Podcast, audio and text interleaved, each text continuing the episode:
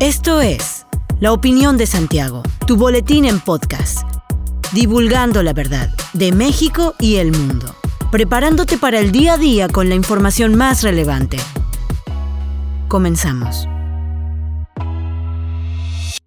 Buen día, bienvenido a La Opinión de Santiago, una dosis breve de información para arrancar el día con lo más relevante a nivel nacional e internacional un juez federal liberó siete órdenes de aprehensión contra igual número de personas por su presunta responsabilidad en el ingreso de armas de Estados Unidos a México a través del denominado operativo Rápido y Furioso, las cuales llegaron a manos del cártel de Sinaloa que dirigía el capo Joaquín El Chapo Guzmán. Funcionarios del gobierno federal revelaron que las órdenes de captura fueron giradas contra Genaro García Luna y Luis Cárdenas Palomino, exsecretario de Seguridad Pública y exdirector de Seguridad Regional de la Policía Federal respectivamente, así como contra el narcotraficante. El resto de los involucrados, indicaron, forman parte de la Policía Federal y están prófugos de la justicia. La investigación comenzó por la introducción de más de 2.000 armas de fuego al país de forma deliberada por parte de las autoridades estadounidenses, armamento que llegó a las manos del cártel de Sinaloa, entre otros. La Fiscalía General de la República señaló que esta conducta criminal tuvo por objetivo traficar ilegalmente armas de fuego con el supuesto objeto de identificar a sus usuarios, lo cual es absolutamente ilegal e inadmisible.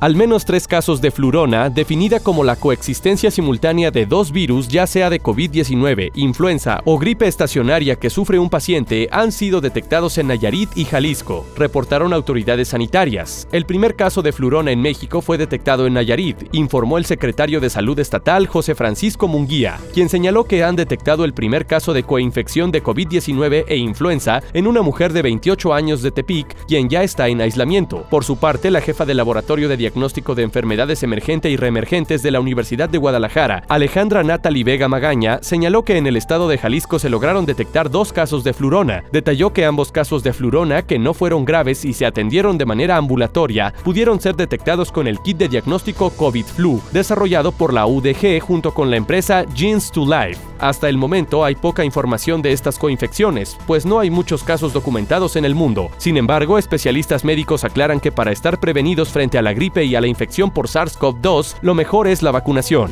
El gobernador del estado, Mauricio Curi González, destacó que a 100 días de su administración, Querétaro se encuentra con rumbo al siguiente nivel con objetivos claros que permiten atender los retos de seguridad, recuperación económica, agua, energía y movilidad que la entidad tiene. El inicio de su mandato enfrentó la problemática ocasionada por las lluvias en municipios como San Juan del Río, Tequisquiapan, Corregidora, El Marqués y Querétaro, donde se destinaron 631 millones de pesos para obras, apoyos a familias, empresarios y comercios. Además, se impulsó el programa de recuperación económica, el cual tiene como objetivo generar condiciones para retomar el ritmo de crecimiento económico y la generación de empleos en la entidad, con una inversión cercana a los 200 millones de pesos. En ese sentido, la iniciativa privada ratificó su confianza en Querétaro, esto mediante el anuncio de una inversión extranjera por más de 1.300 300 millones de dólares antes de asumir el cargo de manera formal y tras rendir protesta.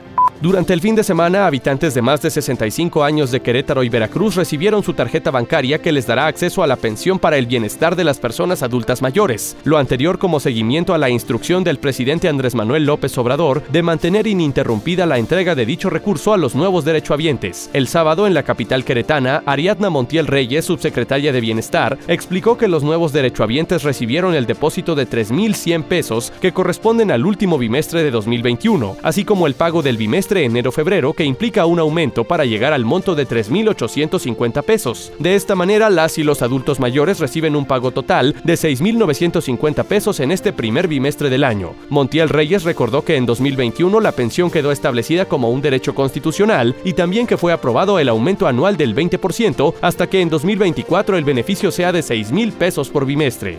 La Secretaría de Cultura del Estado confirmó que este año regresarán diferentes actividades culturales a Querétaro, esto de acuerdo con el escenario en el que se encuentra el Estado en el marco de la pandemia por COVID-19. La titular de la dependencia estatal, Marcela Herbert Pesquera, informó que se reactivará, por ejemplo, el Festival de Jazz. Aunado a ello, reveló que desaparecerán festivales pequeños que se realizaban en Querétaro. Asimismo, la Secretaria de Cultura señaló que llevarán a cabo un estudio sobre la infraestructura en materia de cultura que hay en la entidad, como son los museos. Esto para determinar si han sufrido afectaciones durante el tiempo que han permanecido cerrados a causa de la contingencia sanitaria. Hasta aquí la información de hoy. Regresa mañana para otra pequeña dosis con las noticias más importantes. Mantente bien informado con la opinión de Santiago. Encuéntranos en Facebook, Instagram y TikTok como arroba la La opinión de Santiago.